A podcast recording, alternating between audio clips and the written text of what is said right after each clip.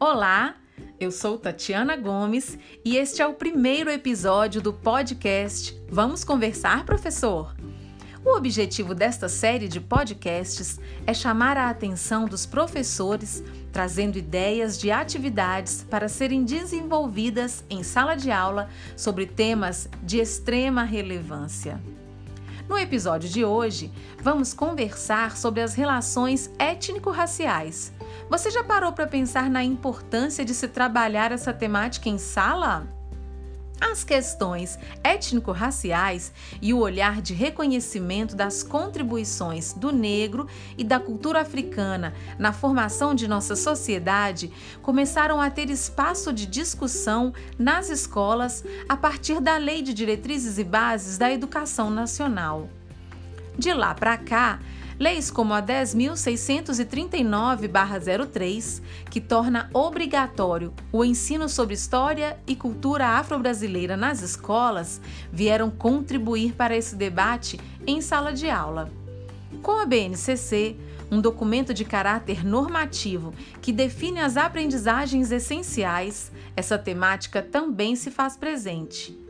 Em suas competências gerais, ela estabelece, entre outros, valorizar a diversidade de saberes e vivências culturais, conhecer-se, apreciar-se e cuidar de sua saúde física e emocional, compreendendo-se na diversidade humana, exercitar a empatia, o diálogo, a resolução de conflitos e a cooperação fazendo-se respeitar e promovendo o respeito ao outro e aos direitos humanos, com acolhimento e valorização da diversidade de indivíduos e de grupos sociais, seus saberes, identidades, culturas e potencialidades, sem preconceitos de qualquer natureza. Bem, agora que você já está bem informado, vamos ao que interessa? A sugestão que eu trago hoje é que você, professor, utilize livros de autores e personagens negros nas atividades de sala de aula. Para isso, indico o livro infantil Sinto o que Sinto, do ator e escritor Lázaro Ramos. Sinto o que Sinto conta a história de Dan, uma criança que se depara com o amor, timidez, ciúme e uma infinidade de sentimentos no decorrer de um dia mas a melhor parte ainda está por vir. Além dos sentimentos, há no livro uma segunda história sobre um povo africano que habita as margens do rio Omo, na Etiópia. Eles produzem uma arte linda de vestuário e pinturas corporais que são verdadeiras obras de arte. Ao final, uma grande surpresa.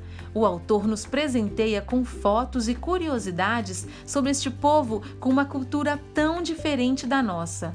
Vale a pena a leitura. Tenho certeza que vocês irão se apaixonar por esse livro como eu me apaixonei. Voltando à questão da sala de aula, o objetivo desta atividade é despertar nas crianças a conscientização e o respeito aos sujeitos afrodescendentes que ainda sofrem tanta discriminação em nosso país. Ainda é uma excelente oportunidade de se trabalhar a representatividade, identidade e autoestima com as crianças negras. Além disso, vale ressaltar a importância de se consumir cultura, livros e filmes de pessoas negras para tratarmos das questões étnico-raciais de maneira crítica e responsável, tanto em nossa vida pessoal como na escola. Só assim conseguiremos conversar sobre esses temas de forma mais natural com os nossos alunos, agindo de forma a combater o racismo estrutural em nossa sociedade. Enfim, é fundamental valorizar a cultura afro e a importância dos povos africanos na construção de nosso país.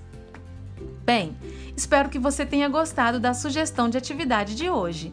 Acompanhe no Instagram, arroba Vamos Conversar, onde postarei outras sugestões de livros infantis para se trabalhar a temática das relações étnico-raciais.